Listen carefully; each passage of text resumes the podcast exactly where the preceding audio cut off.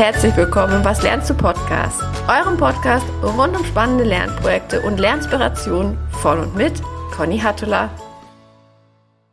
Herzlich willkommen in der neuen Woche und in der neuen Folge und mit einem wunderbaren Gast. Ich habe heute die Freude, Isabel Schäfer begrüßen zu dürfen. Isabel ist die Inhaberin von Mindo, einer Agentur, die Unternehmen und Teams hilft, kreativ zusammenzuarbeiten, also eine kreative Arbeitskultur zu gestalten. Wir sind uns tatsächlich über LinkedIn über den Weg gelaufen und sind seitdem im Austausch. Und ich freue mich ganz, ganz besonders, liebe Isabel, dass du zugesagt hast, in meinem Podcast als Gast mit dabei zu sein. Und bin ganz gespannt, was du uns heute für ein Lernprojekt mitgebracht hast. Also ich möchte mehr über das menschliche Gehirn erfahren und schauen, ob es nicht als Vorbild für ko-kreative Prozesse dienen kann. Ich habe nämlich vor einiger Zeit mal mich mit dem limbischen System beschäftigt und eben herausgefunden, dass die Emotionssysteme, die da verankert sind, ganz gut die Persönlichkeitstypen und die Phasen abbilden, die man braucht, damit ein Kreativprozess erfolgreich ist. Und Gerald Hüther, also ein weiteres Buch, das ich gelesen habe, beschreibt, dass es eben viele Parallelen zwischen dem Gehirn und der menschlichen Gemeinschaft beziehungsweise Netzwerkorganisationen gibt. Und als ich dann Anfang des Jahres erneut über ein Video von Peter Kruse, der schon gestorben ist, also Psychologe und Professor, gestolpert bin, der ebenfalls Parallelen zwischen dem Gehirn und dynamischen Unternehmensprozessen zog, äh, da war mein Interesse vollends geweckt und ähm, habe beschlossen, da möchte ich einfach unbedingt tiefer eintauchen.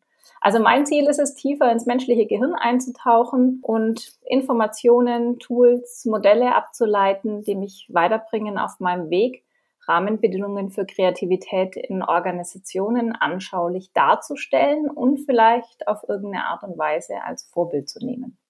Wow, das klingt nach einem spannenden Projekt, äh, auch nach einem sehr, sehr psychologisch äh, angehauchten Projekt. Ich bin jetzt ganz, ganz gespannt. Also du hast ja gesagt, du hast Anfang des Jahres bist du über das Thema gestolpert und hast jetzt auch erst angefangen, dich damit zu beschäftigen. Was sind denn die besten Lernmaterialien, die du bisher entdeckt und recherchiert hast und die du jetzt dem Zuhörer, der Zuhörerin hier für den Einstieg in das Thema vielleicht auch mit ans Herz legen würdest? Also sehr, sehr spannend fand ich Think Lympic von Hans-Georg Häusl. Das war so die Basis, mit der alles angefangen hat. Dann auch dieses etwas mehr Hirn bitte von Gerald Hüther. Habe ich gerade auch schon ein bisschen äh, beschrieben. Und so die Initialzündung war jetzt das YouTube-Video, also ein ganz kurzes Video, geht so ungefähr sieben Minuten von Peter Kruse über Kreativität.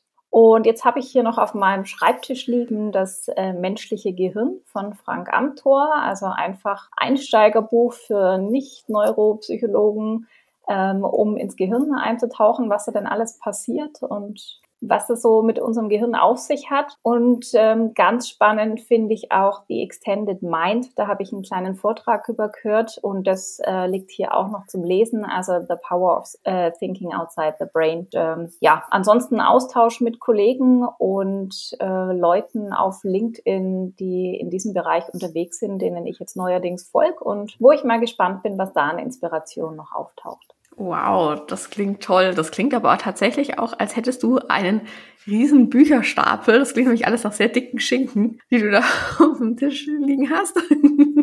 Sind tatsächlich relativ dünne. Also gerade etwas mehr Hirnbitte ist relativ dünn, äh, lässt sich gut lesen, ist ratzfatz durch. Äh, also das hatte ich wirklich ratzfatz durch. So schlimm, wie es sich jetzt anhört, ist es nicht. Sag, und also jetzt wirst du wahrscheinlich ja auch dann dadurch, dass du auch anderen folgst und da dann auch nochmal die neue Inspiration holst, wird sich ja dann im Prinzip das Set auch nochmal erweitern an Materialien. Aber jetzt gerade für diese Einstiegszeit, wie ist es denn? Jetzt hast du deinen Stapel Bücher da und arbeitest dich da durch. Wie organisierst du die denn denn deine Lernzeit?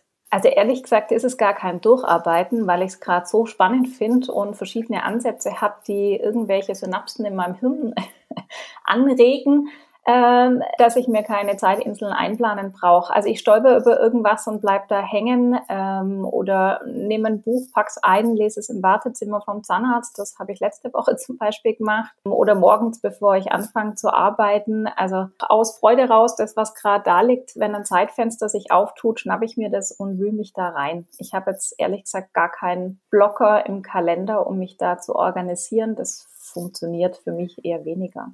Ähm, was ich mir allerdings angewöhnt habe, ist das Zettelkastenprinzip von Niklas Luhmann, ähm, dass ich mir für jede Information, die ich einfach spannend finde, die mich irgendwie triggert, eine Notiz in eigenen Worten anlege, die mit Datum und Uhrzeit versehe und mit drei Hashtags, so dass ich quasi ähm, aufgrund der Hashtags die verschiedenen Informationen entsprechend miteinander kombinieren kann und auch gucken, wo sind Verknüpfungen und wie kann ich die miteinander in Beziehung setzen. Ui, das klingt gut. Das wäre nämlich jetzt tatsächlich auch so eine Anschlussfrage gewesen, die ich noch gehabt hätte, ähm, wie du im Prinzip das Wissen, dass du, dass du dann da aufsaugst, wie du das tatsächlich dir, ähm, ja, wie du das verfügbar hältst. Und wenn du sagst, du hast da Hashtags drauf, das klingt jetzt, als hättest du ein digitales Karteikastensystem. Richtig? Oder ist es äh, ein analoges?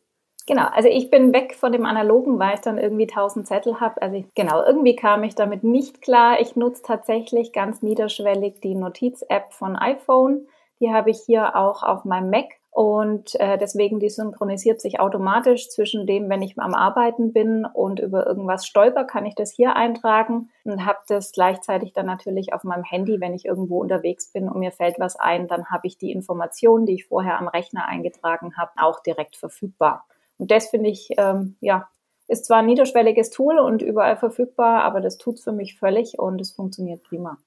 Das finde ich aber super, ganz ehrlich. Also alles, was dann wie tausend Schleifen laufen muss äh, und wo man im Zweifelsfall eher so einen Knoten im Hirn kriegt, wenn man sich denkt, halt, wo habe ich es mir notiert, ist ja an der Stelle sehr viel weniger sinnvoll. Deswegen so niederschwellig wie irgend möglich finde ich total gut. Und äh, Vielen Dank für den Tipp. Ich bin nämlich bisher tatsächlich nicht auf die Idee gekommen, die Notiz-App für, für solche Karteikarten zu nutzen, sondern äh, immer wenn ich gerade einfach so eine Gedankenstütze brauche, dann lösche ich äh, die, die Notizen hinterher wieder. Aber ähm, da nehme ich auf jeden Fall für mich jetzt auch was mit, mir Gedanken darüber zu machen, ob ich nicht die Notiz-App im Handy auch als Karteikartensystem nutzen kann.